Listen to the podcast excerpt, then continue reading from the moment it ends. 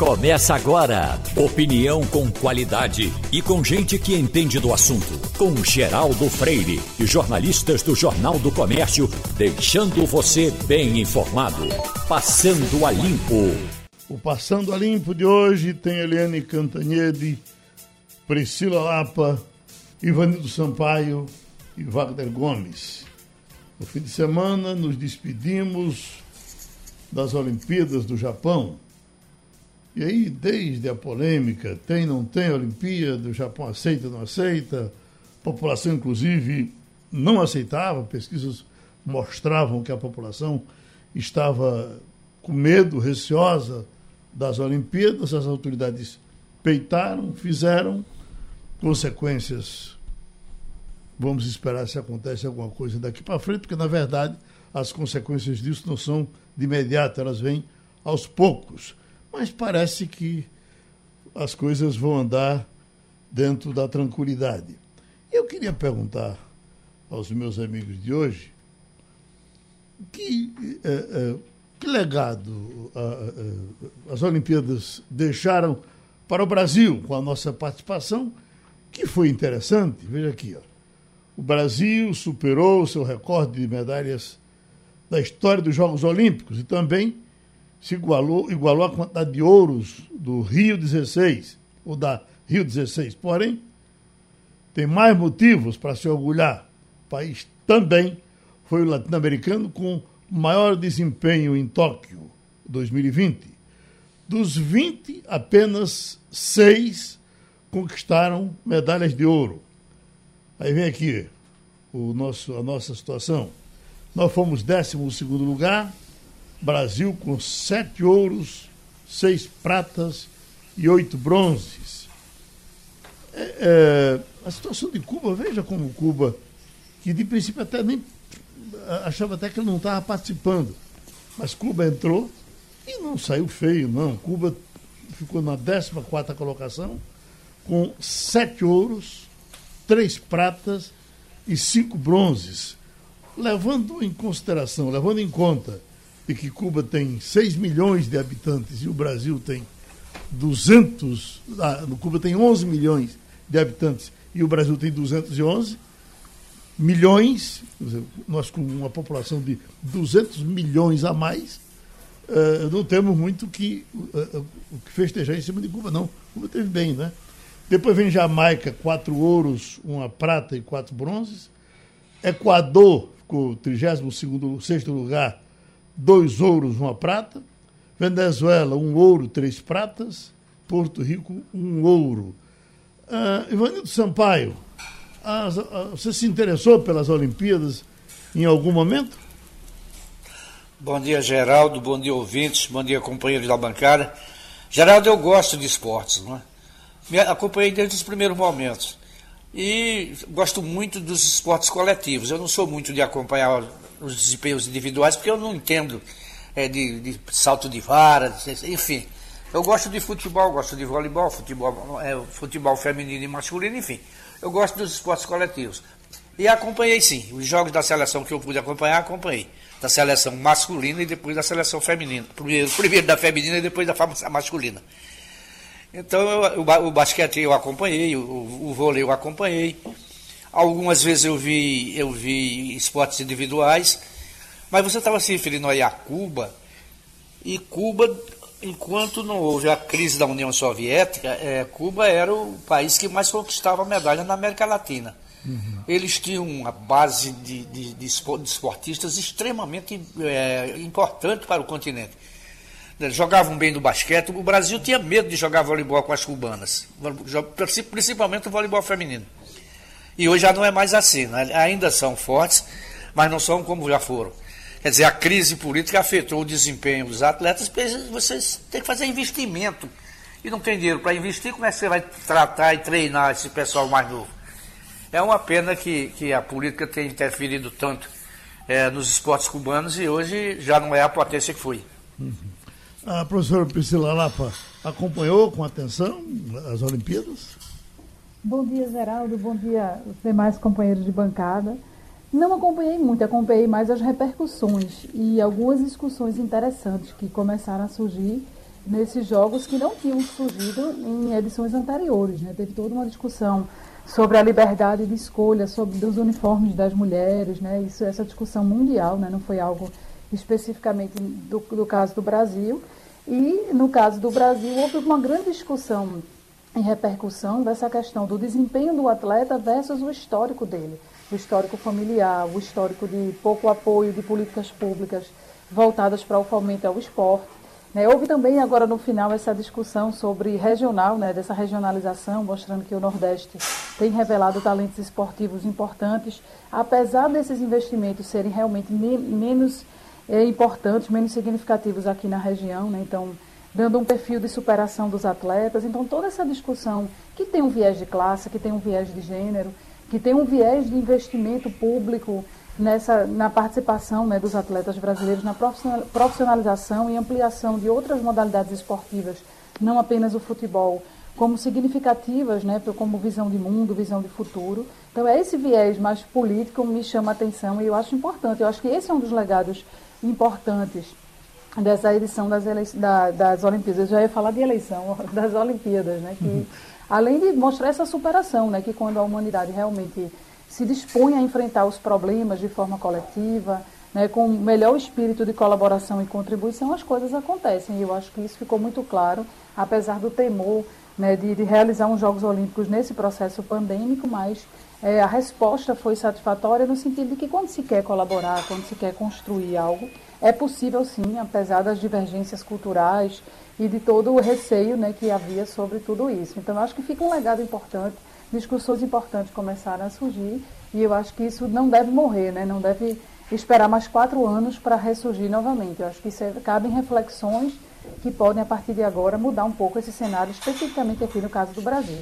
Achei interessante a senhora trazer o destaque da roupa, que num certo momento houve uma discussão muito grande, inclusive eh, alguém dizendo, não, devia ter mais liberdade para usar roupas diferentes. Você imagina se você botasse um de calção comprido, num, num, time coletivo, por exemplo, cada um chegasse e dissesse, não, eu quero jogar de calça comprida, ficaria uma coisa. Eu vou de paletó. Uma coisa sem sentido, né? Enquanto, na verdade, o que me chamava muita atenção era a qualidade daqueles tecidos. Não apareceu um testículo desarrumado, um peito saindo no, no avanço daquele. Foi possível se fazer uma coisa, uma roupas curtíssimas, mas onde não apareceu, tem um acidente que tenha acontecido nada, nada, nada. Tecidos maravilhosos foram usados nesse negócio. Mas, Wagner, também a professora Priscila chamou a atenção dessa coisa da regionalização. E, e, e quando a gente é, vê que a Bahia teve um desempenho maravilhoso e que os pernambucanos torceram pelos baianos, porque você sabe que houve um, um, por um bom tempo havia um ridículo aqui de baiano torcer, de pernambucano torcer contra o baiano. Não, porque há, há, há, há 200 anos atrás tomaram as terras daqui e dali. O que, que tinha a ver, meu Deus? Essa moça nadadora espetacular, por exemplo, uhum. ou, ou Caíme, ou Caetano Veloso, ou Gilberto Gil, né, com, com, com, isso. Então, na verdade, nós torcemos pelos baianos. É, é, é, eu até recebi um. Até a Eliane, ela passou um, um, um zap dizendo Pernambuco, Pernambuco, veja como os baianos estão bem. Se, em outros tempos poderia ser até um desaforo dizer ao, baiano, ao pernambucano que o baiano estava bem. Mas eu não vi uma restrição e as pessoas gostando do comportamento dos baianos. O, os baianos foram tão bem, Geraldo, nessa Olimpíada, que até a sigla do Comitê Olímpico Brasileiro, que é COB, eles traduziram para Comitê Olímpico Baiano. Entendeu? Agora, é bom que se diga o seguinte: das sete medalhas de ouro do Brasil, quatro foram de atletas do Nordeste e desses dois da Bahia. Então o Nordeste alcançou um, um, um, um é, protagonismo inédito na Olimpíada. Né? Inclusive tem medalha de prata também, né? No, no, último dia da disputa, no boxe feminino, Bia Ferreira ficou com a prata, um atleta também da Bahia, mas com ouro foram o Potiguar Ítalo Ferreira, que foi o do surf, você lembra muito bem, né? Que a gente comentou uhum. aqui, inclusive. É, teve também Ebert Conceição, que é do boxe, Isaquias Queiroz na canoagem e Ana Marcela Cunha, na. Aliás, foram três baianos. Dos quatro ouros, três foram baianos. Porque Ana Marcela Cunha é da maratona aquática, que é a moça da maratona, que ganhou os 10 quilômetros nadando.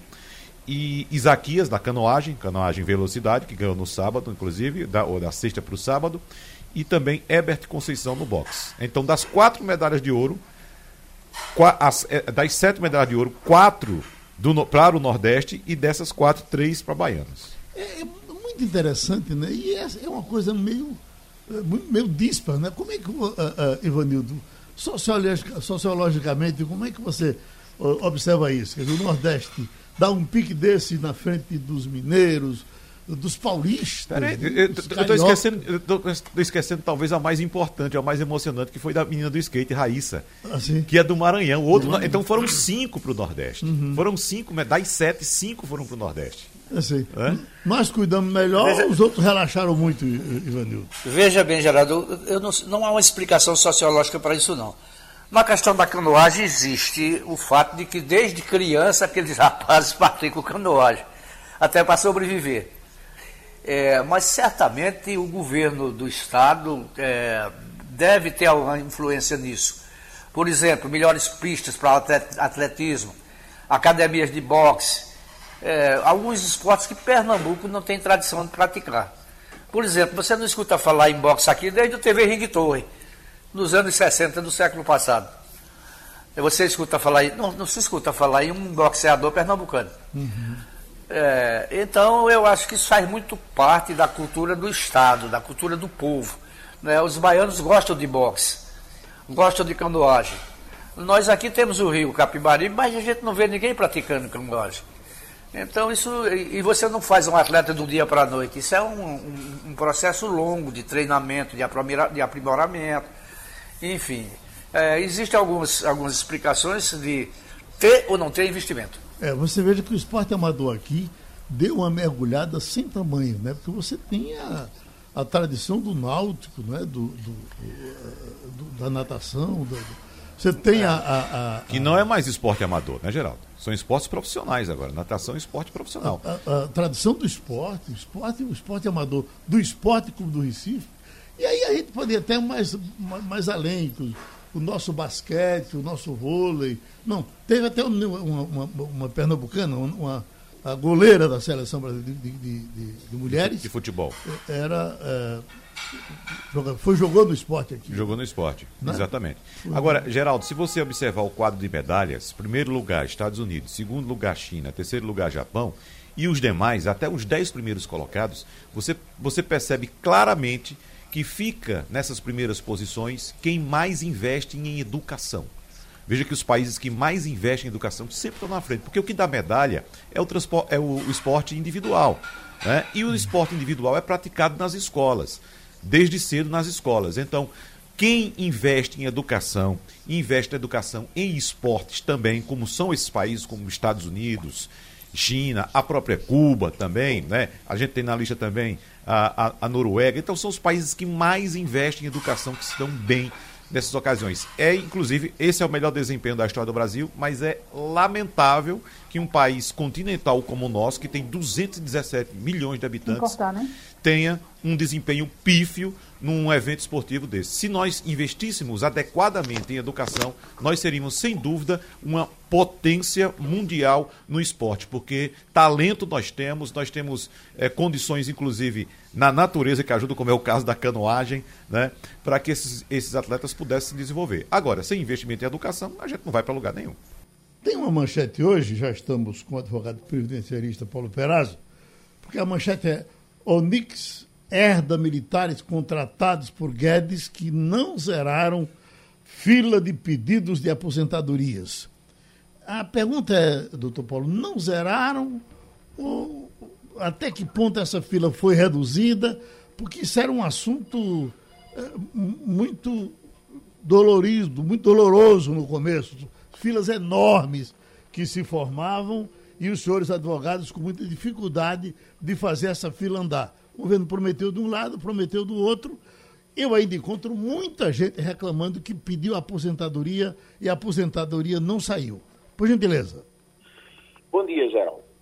O que acontece é o seguinte, oscilou bastante durante esse tempo. em alguns momentos a gente viu é, decisões muito inteligentes do governo, por exemplo, a aposentadoria feita com inteligência artificial.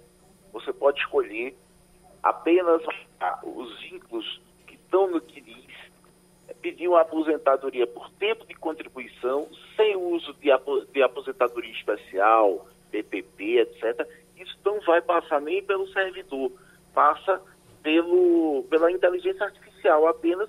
Isso em poucos minutos você consegue a aposentadoria quando é com os dados do CNIS, que é uma aposentadoria sem maiores é, análises. Agora, o bicho está pegando quando precisa de análise do servidor. Hoje em dia, a, é uma, uma fila nacional. Ah, você não é atendido mais pelo postinho do seu bairro, como era antigamente, no excesso do seu bairro, você ia lá e colocava o seu processo. Hoje em dia é uma fila nacional. Você coloca no aplicativo, aquele aplicativo Meu INSS, vai para uma fila nacional que qualquer servidor do INSS é, do Brasil pode analisar o seu pedido de aposentadoria. E aí o bicho pega quando você precisa de uma aposentadoria é, especial, que tem que apresentar o PPP, você precisa de uma perícia. Então, nesses casos, vem oscilando bastante. Durante uma época é, rápida, essa fila, a gente vê até é, aposentadorias serem analisadas com dois, três dias, e outros casos que aí a, a gente está 90 dias e está parado na fila, esperando a, a vez chegar nessa fila nacional, e essa fila não chega. Então, tem oscilado bastante, o serviço, inclusive, já teve melhor é, nesse governo Bolsonaro. Temos encontrado agora muita é, reclamação de pessoas que estão há quatro, cinco meses e o processo não está andando na fila nacional de aposentados. Essa notícia é que é, o novo ministério ele vai é, acabar gerindo essa questão dos militares que foram chamados para dar, dar uma, um reforço é, nos servidores do INSS que estavam fazendo a aposentadoria, geral. Doutor Perazzo, para que nosso ouvinte tenha ideia do que isso significa, o ministro do Trabalho e da Previdência, Onyx Lorenzoni, eh, está trabalhando, porque herdou, evidentemente, esses 2.500 servidores aposentados, sendo um terço deles militares. E hoje esse grupo de servidores custa 114 milhões de reais ao ano para os cofres públicos e a fila encontra-se praticamente no mesmo tamanho diante das contratações. Agora, no, no, no dia do anúncio da contratação, em janeiro do ano passado, o então secretário especial do Trabalho e Previdência, Rogério Marinho, afirmou que havia uma fila de 1 milhão e 300 pedidos com mais de 45 dias para análise do INSS. Eu pergunto ao senhor, que acompanha tão de perto essa história, uh, uh, o, o, o tamanho dessa fila hoje está num patamar aceitável ou não, doutor Perazzo? Não, não está legal não. Das últimas vezes que eu fui entrevistado aqui, eu disse, olha, tá até bom, viu, gente? Vocês devem lembrar que eu disse, não tá difícil, não, em, em dois, três dias, em dez dias tem resolvido. Então, assim, passou por um momento realmente bom, assim, a, a fila estava a gente tinha um sim ou um não, mas o que eu venho sentindo é que nos últimos meses é, degringolou de novo e está demorando de novo, principalmente para quem precisa de perícia. Então, é, esse serviço tem oscilado bastante. É, não sei se é porque é, tem chegado gente nova e, e essa, essa, essas pessoas novas têm uma maior dificuldade. Só sei que houve realmente uma mudança significativa para melhor e agora a fila já voltou a aumentar. Né? Então não está fácil nem rápido como já foi há meses atrás, não. Está demorando de novo. É, de Sampaio, algum problema de aposentado vai entrar com ele? Eu, eu, queria saber do doutor Perado o seguinte, é, ele falou aí é, em utilizar inteligência artificial e outros recursos da tecnologia. A gente sabe que essas filas de, de, em busca de aposentadoria são formadas, na sua maioria, pela classe mais baixa da sociedade. Por gente que não tem sequer um aparelho celular algumas vezes. Como é que ele vai conseguir essa aposentadoria com essa burocracia que se coloca, com apelos para a inteligência artificial que ele não sabe sequer o que é que é. Então essas filas tendem a crescer ou tendem a diminuir, doutor Perazzo? Por incrível que pareça, eles têm, eles têm acertado. Pelo, seguinte, o, o aposentado, ele normalmente não faz isso sozinho, ele tem contado com a ajuda do, da associação, do sindicato e até do sobrinho que é mais novo, que entende bastante. Por incrível que pareça, não é tão difícil. Apenas a pessoa dizer, é, marcar algumas opções que quer apenas utilizar o tempo do quinis. Se ele tem o tempo de quinis de 15 anos e a idade de 65 anos, e ele não quer colocar outros vínculos, vínculo que está na carteira dele, mas não consta no quinis, se ele quiser utilizar aquele, aquela base de dados do quinis, aí sai rapidamente, não demora.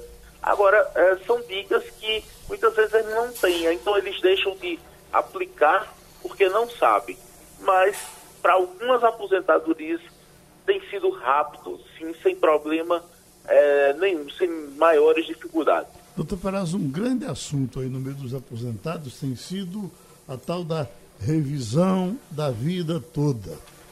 Eu, pelo que venho observando no meio dos aposentados, 100% dos aposentados vão pedir essa, essa revisão. E eu lhe pergunto, é, é, vale a pena todo mundo pedir? é, é para pedir de forma individual, é para pedir em conjunto de pessoas? Como é que isso deve ser feito? A revisão da vida inteira, geral, está empatada. Está 5 a 5 no Supremo Tribunal Federal. Falta apenas o voto do ministro Alexandre de Moraes. Ele é que vai ser o voto de Minerva para saber se todo mundo leva ou se todo mundo perde. Então, é, eu até todas entradas, mas eu estou aguardando para anunciar realmente é, se ele vai dar ou não. Agora, já que a gente falou em aposentadoria, e vamos é, fechando a entrevista, está tendo uma revisão muito interessante chamada revisão da contribuição única. É o seguinte, às vezes o cara tem, sei lá, 15 anos de contribuição antes de 1994, de 94 para cá ele nem contribuiu. Então, com essa 103, com a emenda 103, que foi essa emenda de Bolsonaro, você pode é, é, usar uma única contribuição e ficar mesmo assim no teto da Previdência. Olha, essa, essa PEC, ela veio para diminuir o valor das aposentadorias, mas a gente está conseguindo agora é, ver brechas que os caras não viram na época. Então, é tá, tá a aposentadoria mais badalada do país. Ou você, por exemplo, pode. Você tem 20 anos de contribuição, é, 15 anos foi até 94 e de 94 para cá só em um salário mínimo. Aí a gente paga uma, uma contribuição do valor do teto e pede para desconsiderar todas as outras. De forma que você fique com 15 anos de tempo de contribuição até 94 e de 94 para cá, que é o cálculo, que é o período do cálculo, você fica com uma única contribuição no valor do teto. Aí você ganha pelo teto. Veja, veja como os advogados estão é, é, utilizando a emenda 103, que foi a reforma da Previdência, contra a própria reforma da Previdência. Entendeu? Eles disseram que a gente podia desconsiderar tempo, e a gente está desconsiderando justamente o tempo é, cujo o salário era pequenininho e só deixa um salário alto. Aí o sujeito, ao invés de ter uma média, ele vai ter uma única contribuição ganhando o teto da Previdência. São coisas que eles não enxergaram na época e a gente está enxergando agora, Geraldo. O doutor Pera, só para fechar, porque o assunto da vida toda foi uma das razões de eu lhe procurar hoje, porque eh, diversas pessoas me, me procuraram, me, me perguntaram na rua e pediram até para conversar com o senhor sobre isso. Ah, então, nesse caso, eu até pensava que já tinha sido decidido. Mas nesse impasse que está lá, que o senhor diz, se está 5 a 5 agora, mesmo assim, ah, ah, ah, alguém pode dar entrada logo com o processo e esperar pelo resultado do, do, do Supremo? Ganharia tempo se fizesse isso, se a decisão fosse a favor? Ou é para esperar e só entrar depois? Olha, quem quiser entrar, eu quem chega lá no meu escritório entra, sabe por quê? Porque essa, essa decisão de Alexandre Moraes pode demorar um ano, sei lá. Então o problema é o seguinte, é que se você só deixar de para entrar daqui a um ano, você vai perder um ano de atrasados. Né? Então, quem puder ir dar entrando, vai entrando, porque não perde nada de atrasados. Porque a cada dia que passa, a cada mês que passa, você está perdendo um mês de atrasados.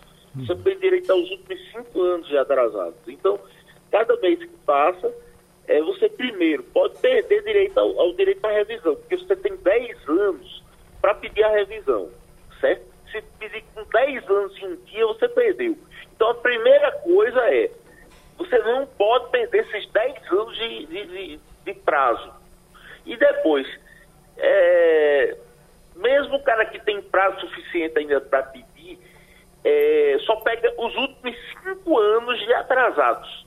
Então, a cada, dia, a cada mês que você perde, você perde um, mês de atrasado que você poder, poderia estar ganhando. Então, quem puder ir dando entrada, vá dando entrada, afinal de contas, porque se der errado não perde nada, é, é juizado, e se ganhar, ganha os atrasados acumulados. Pronto, a gente ouviu o advogado previdenciarista Paulo Perazzo e vamos em frente com o Passando a Limpo para tratar agora do plano de retomada do governo de Pernambuco, o secretário Alberes Lopes vai conversar com a gente sobre isso, os planos que o governo tem para, saindo da pandemia, partir para frente e ver o que, é que se pode fazer.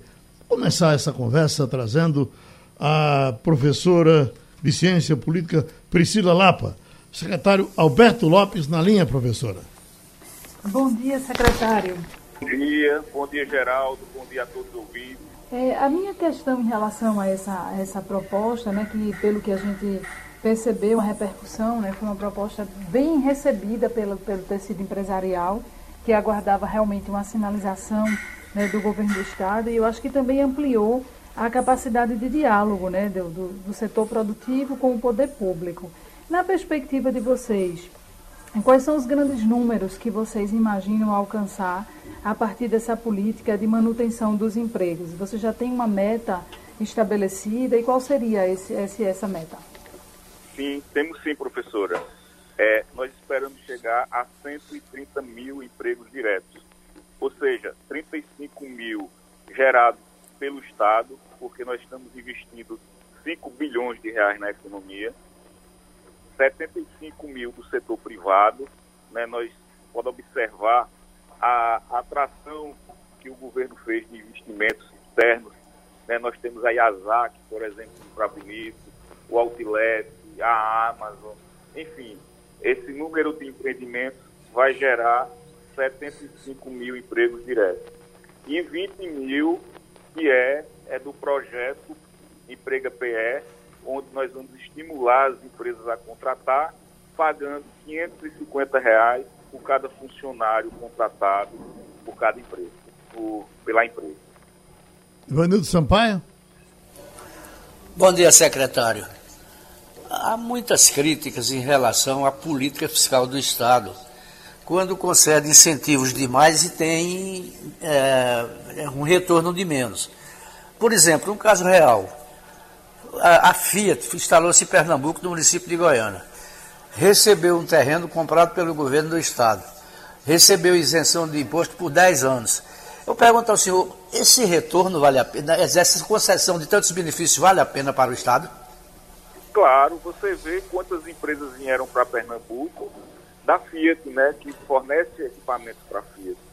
E hoje né, está dando retorno para o Estado. Se a Fiat não tivesse em Pernambuco, nós não teríamos os empregos, os investimentos que a Fiat está fazendo agora, o Grupo FCA. Então, vale, valeu a pena sim. E agora nós estamos vendo o retorno disso na geração de emprego, no impacto que a Fiat tem em Pernambuco.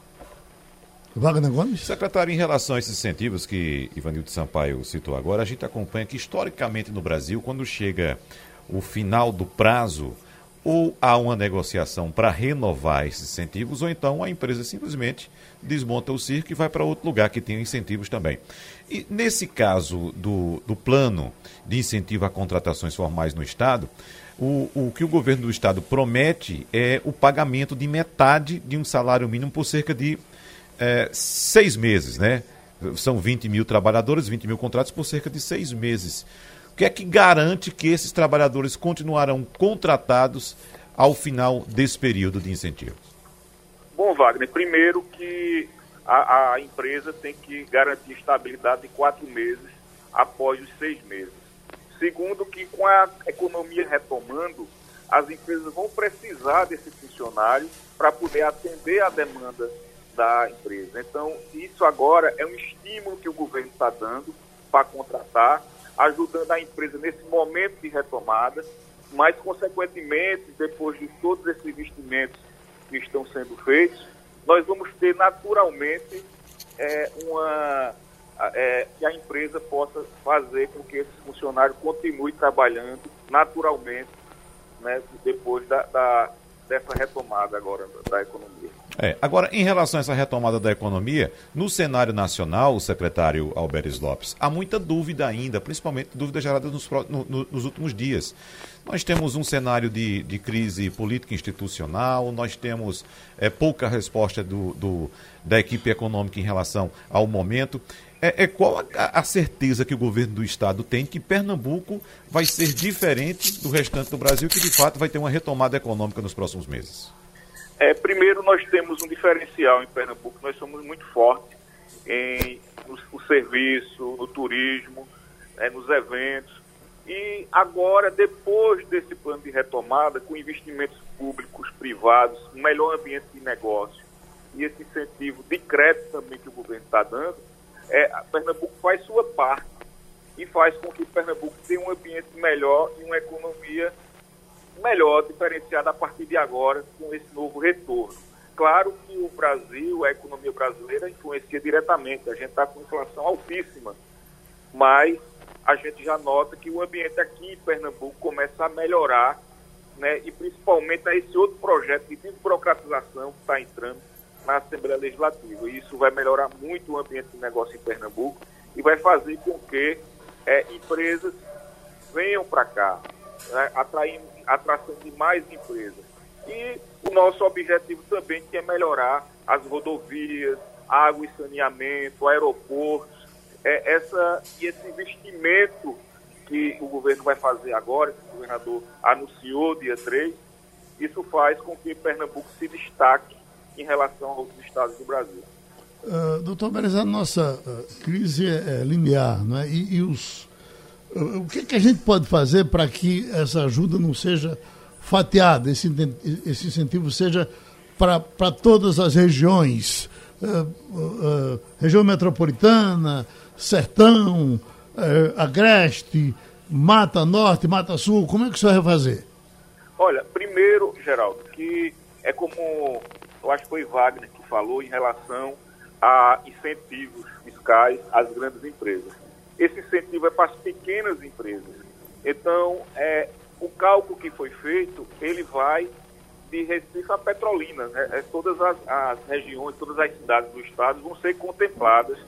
São 67 milhões de reais que vão ser investidos nesse projeto para ajudar as pequenas empresas que mais sofreram do, durante essa pandemia e a gente consegue atingir todo o estado de Pernambuco. Isso foi estudado e calculado de acordo com o, os números e a necessidade do estado. Nós recebemos até a sugestão, eu até passei para a Wagner aqui, do, uh, do Petrolina, uh, Guilherme Coelho, para que a gente tratasse de um assunto sobre uh, emprego na, na, No Vale do São Francisco. No agronegócio. No agronegócio. Emprego no agronegócio. Aí eu lhe pergunto, o senhor envolve, todas as secretarias estão envolvidas nesse, nesse projeto? A maior parte das secretarias estão envolvidas. E todas as secretarias estão desempenhando um papel importante né, para ajudar é, tanto na geração de emprego, quanto na relação, em relação à infraestrutura, à educação, à qualificação, então, todo mundo está empenhado nesse projeto de retomada agora para que a gente possa ajudar é, o pequeno empreendedor e a economia do Estado. Pronto, a gente agradece ao secretário Alberto Lopes, torce para que dê certo e certamente a gente falará outras vezes sobre esse projeto. Já estamos com a Eliane Cantanhede. Eu estou vendo aqui no telão agora, Eliane Cantanhede, uma manchete dizendo que no Paraná a vacinação reduziu em 74% mortes de idosos. Em qualquer estado que você fizer um levantamento, você tem essa informação e essa informação sempre muito positiva. O que, é que falta para o Ministério da Saúde juntar tudo isso e fazer uma campanha maciça, bonita, organizada, com boa vontade, para dizer, olha, minha gente, a vacina é importante por isso, por isso e por aquilo. Eu não vi ainda, você já viu? Bom dia, Geraldo, colegas, ouvintes. Não, não vi. Eu não vi uma campanha do Ministério da Saúde, hora nenhuma, né? Uh, inclusive do presidente da República, fazendo o que todos os presidentes e primeiros ministros fizeram no mundo inteiro, inteirinho, né? na Ásia, na África, uh, na, nas Américas, né? nas grandes democracias, que aí a televisão dizer Olha, gente, usa máscara, faça isolamento social e tome vacina. Você tem mais de 3 milhões de pessoas que tomaram vacinas no Brasil e não voltaram para tomar a segunda dose.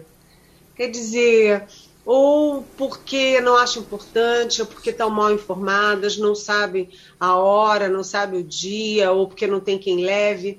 Mas tem que ter uma campanha maciça mas você viu que o presidente Bolsonaro é o único presidente do mundo que não tomou vacina? Ele não tomou vacina, né? E aí eu até já contei a história, contei na Globo News e contei também no Estadão, é, que teve um, uma reunião, o presidente Bolsonaro vai a todos os eventos militares, né? E ele estava no evento militar, depois teve um almoço com oficiais generais e no almoço ele falou contra a vacina. Eu vou tomar vacina? Não vou tomar vacina nada. Essa vacina aí, sei lá o que, que vai dar depois e tal. E aí acho, os oficiais presentes ficaram perplexos, porque o presidente não fala isso de boca para fora, por uma estratégia contra a vacina. Não, ele acredita nisso. Alguém falou para ele e ele acreditou. É, ele é contra a vacina. Ou seja, então você não tem uma campanha maciça. Agora, nós temos uma sorte no Brasil, Geraldo. Uhum. É porque aqui no Brasil você tem uma tradição, uma história de vacinação, o SUS. Então, você vê que nos Estados Unidos um monte de gente não quer se vacinar por causa do Trump. O Trump fez campanha contra a vacina e as pessoas acreditaram.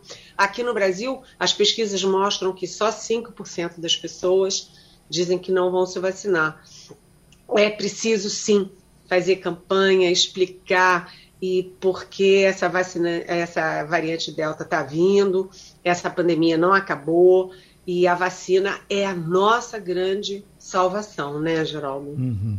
Vamos para a professora Priscila Lapa. Bom dia, Eliane, tudo bem? Bom dia, tudo bem? Tudo jóia. A gente não tem como não falar dessa história do voto impresso, né? Que ganha mais um capítulo nessa semana com essa possibilidade de discussão no plenário. Na verdade, nem, nem possibilidade, né? Já é dado como certo que a discussão chega no plenário da Câmara.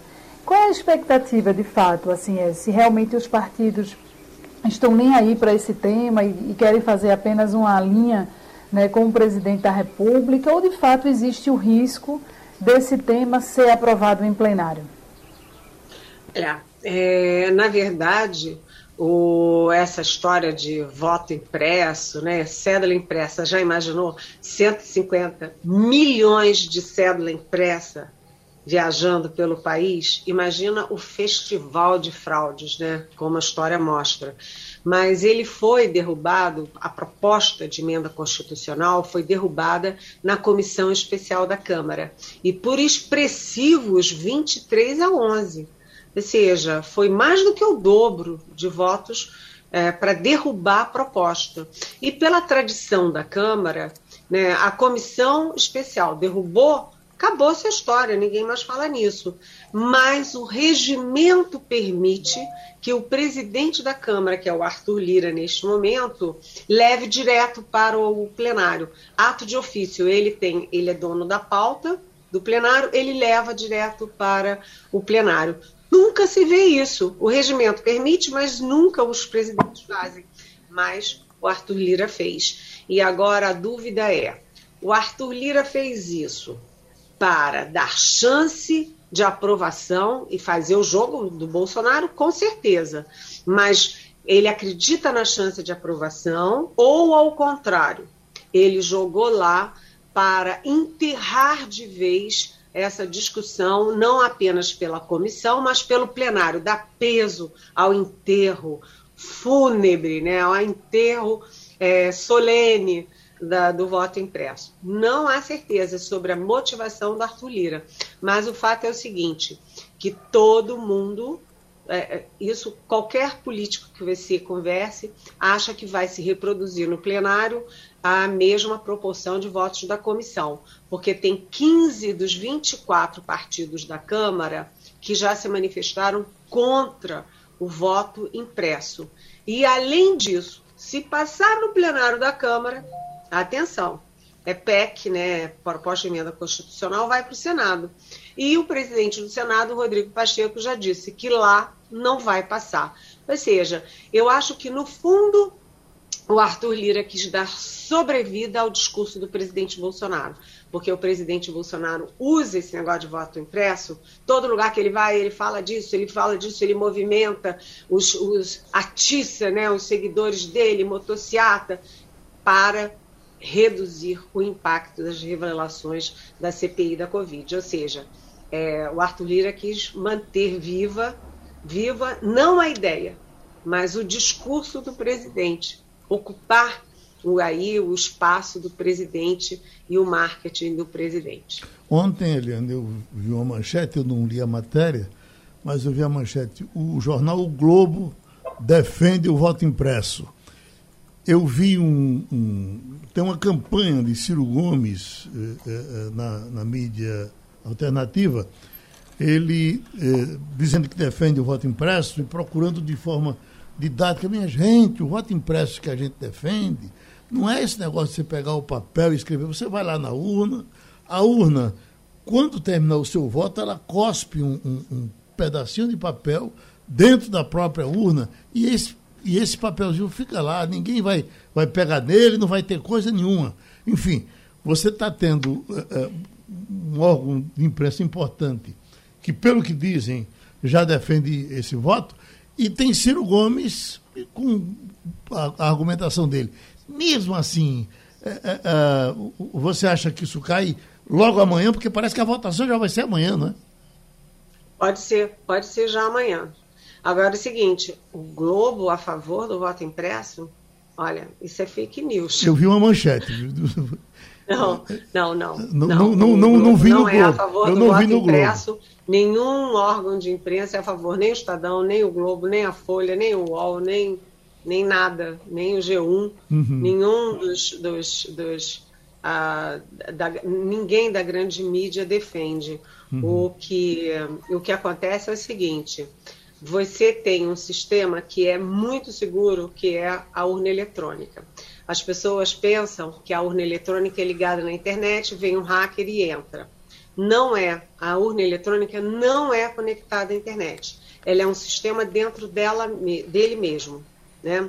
Então, uh, por exemplo, isso que o Bolsonaro diz que ah, tem, teve uma denúncia, está lá na Polícia Federal. Você conversa lá na Polícia Federal, o que, que foi a denúncia? é de que um hacker entrou no sistema do Tribunal Superior Eleitoral, do TSE. Aí é coisa de funcionário, é processo, é as coisas internas do tribunal. Mas não entrou no sistema da urna eletrônica, no sistema de voto, não entrou. Não há nenhuma. Olha só, a urna eletrônica foi implantada em 1996, 25 anos.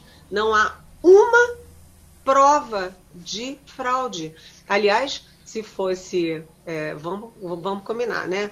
Se o presidente da República está esses anos todos com toda a estrutura de investigação, de inteligência do governo, buscando uma fraude, buscando uma prova e não conseguiu, ele é uma prova de que não tem fraude. Segundo, se tivesse fraude, o Bolsonaro jamais teria sido eleito porque ele não era um candidato anti-establishment, anti-estruturas é, tradicionais, Então, o Bolsonaro só foi eleito porque a urna eletrônica é séria. E quando se fala no papelzinho, se a urna eletrônica é sólida e tem muita, o grau de segurança altíssimo, ela foi feita por gente da Marinha, da Aeronáutica, é, do Exército, gente de alta qualificação, a fiscalização é constante, auditorias constantes.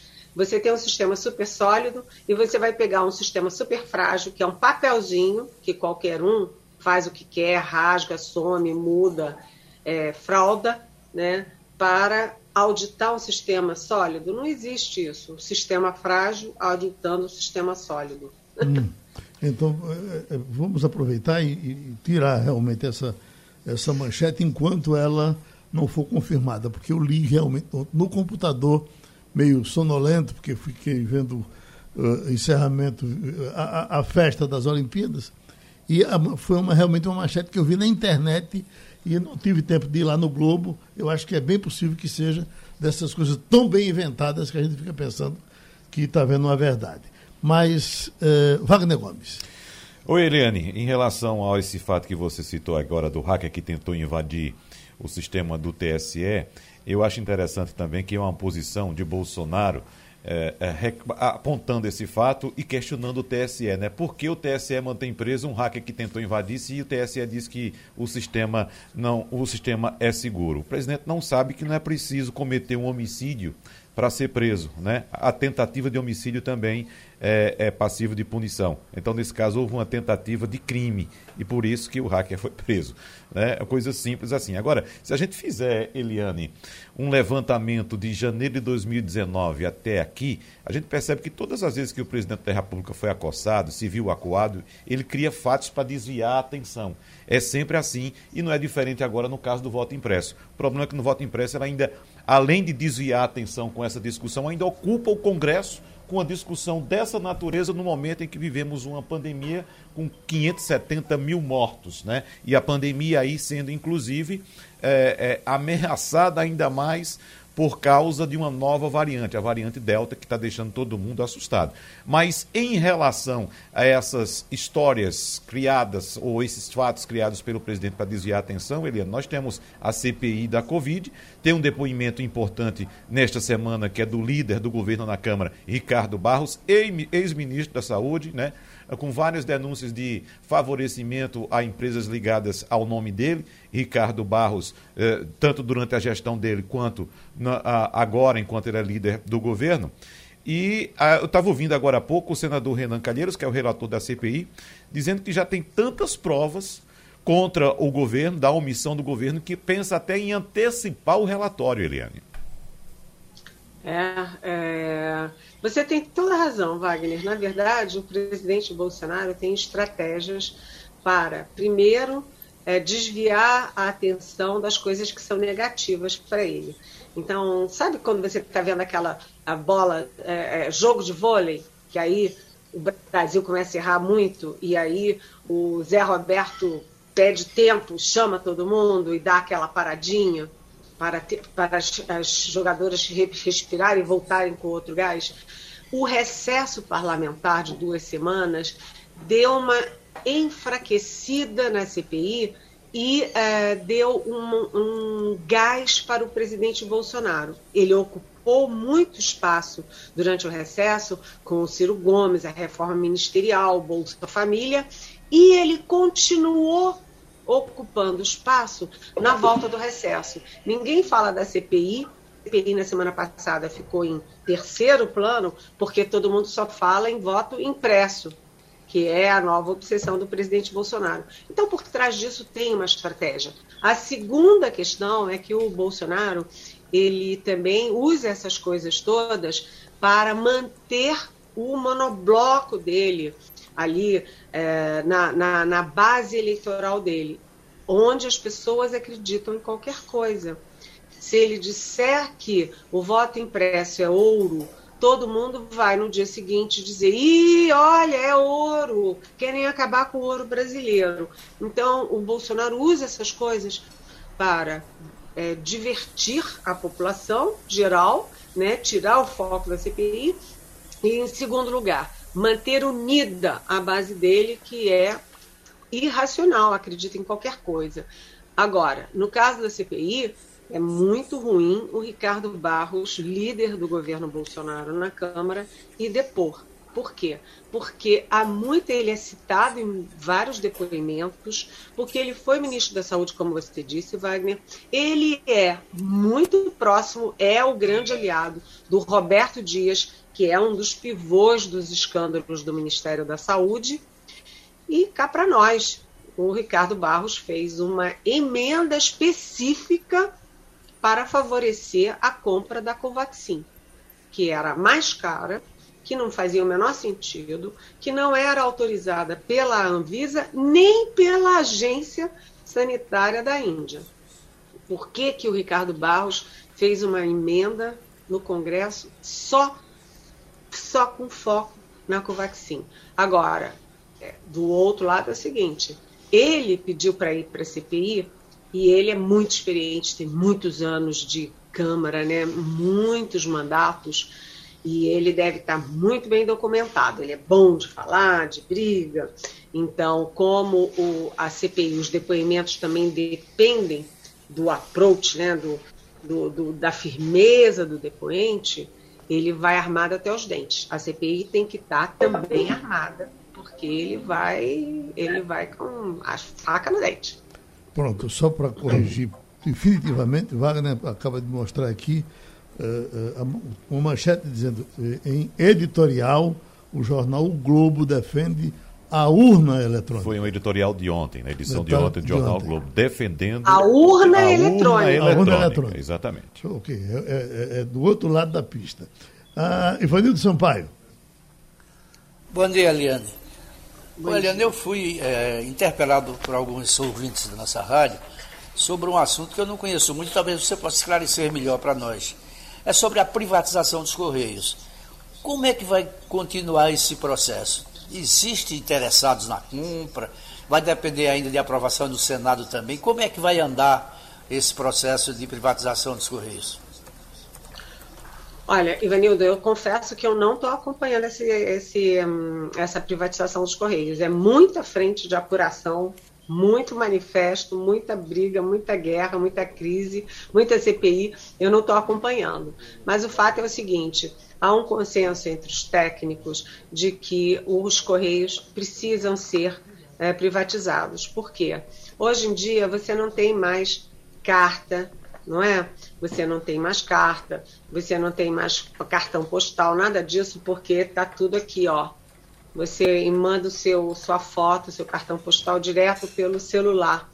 Então, os correios viraram praticamente um negócio de é, encomendas, né, de pacotes de encomendas, de negócios. E, uh, e que é preciso privatizar. Mas é claro que o corporativismo interno é, é muito forte, é muito poderoso e é preciso saber quem é que tem interesse nisso.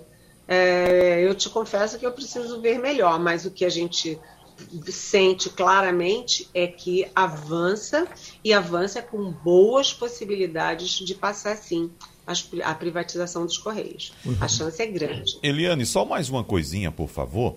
Nós estamos nos aproximando do feriado de 7 de setembro, dia da independência do Brasil, e a gente está observando aí movimentos de ambos os lados né, tanto favoráveis quanto contrários ao presidente, se organizando para manifestações. Quem é contrário, inclusive, está se associando a um movimento já tradicional que ocorre em 7 de setembro, que é o grito dos excluídos, e outras manifestações também. Mas do lado do presidente, há também uma tentativa de é, fazer manifestações, e inclusive manifestações de grande porte também. Eu fico até com receio, Eliane. Duas manifestações contrárias no mesmo dia, o que, é que pode acontecer, hein?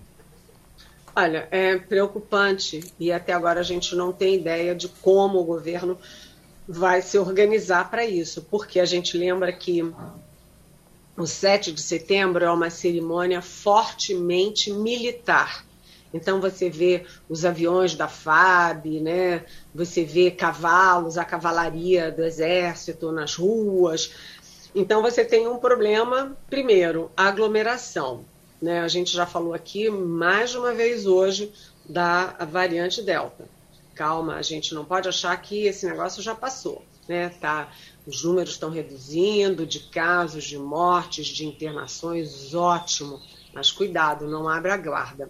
Então, aglomeração é uma coisa. Segundo, o preço disso é muito caro, né? Porque você tem é, 15 milhões de desempregados, mais os desalentados, as pessoas estão na rua. O presidente Bolsonaro vetou aquela lei que impedia que o despejo das famílias, das famílias que estão desempregadas, não têm onde morar, e o presidente vetou a proibição para elas serem é, despejadas. Então você tem famílias inteiras na rua passando fome e frio. Lá no sul, o frio mata. Mata. A pessoa que está na rua morre de frio. E eu não falei pessoas, eu falei famílias.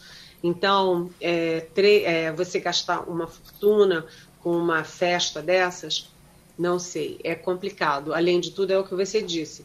Se você põe gente na rua contra o governo, a favor do governo, com o presidente né, explodindo aí a, o posse e o porte de armas. Né, as, os dados da Polícia Federal são de que o, o registro de armas aumentou 560%. 560%, ou seja, o, o pessoal do Bolsonaro está armado.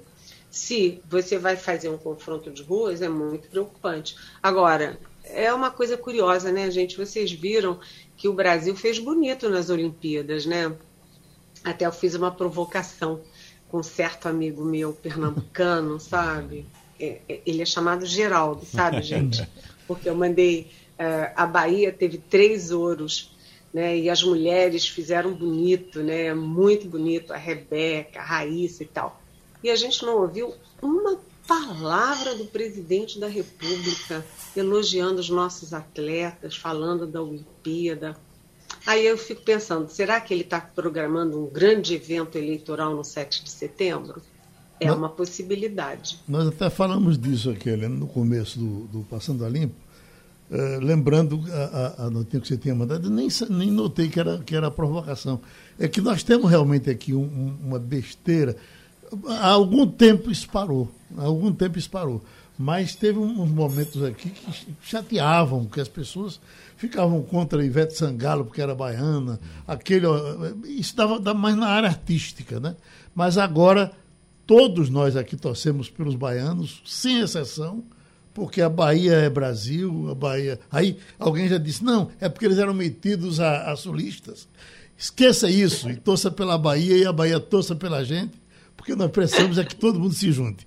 Helene, um abraço. É isso aí, é isso aí, Geraldo, é isso aí. O Brasil somos todos claro. nós. Aliás, olha, quando, ao, quando o Brasil torce contra a Argentina, eu torço. Quando o Brasil não está disputando com a Argentina, óbvio, mas quando a Argentina está tá disputando contra a Europa, contra não sei o quê, eu torço pela Argentina. E quando eu estou no exterior, eu tomo vinho argentino, porque na verdade nós temos que nos unir, né? A união faz a força, né, Geraldo? E viva os nossos atletas brasileiros de todas as partes. Exatamente. E terminou o Passando a Limpo. Você ouviu opinião com qualidade e com gente que entende do assunto. Passando a Limpo.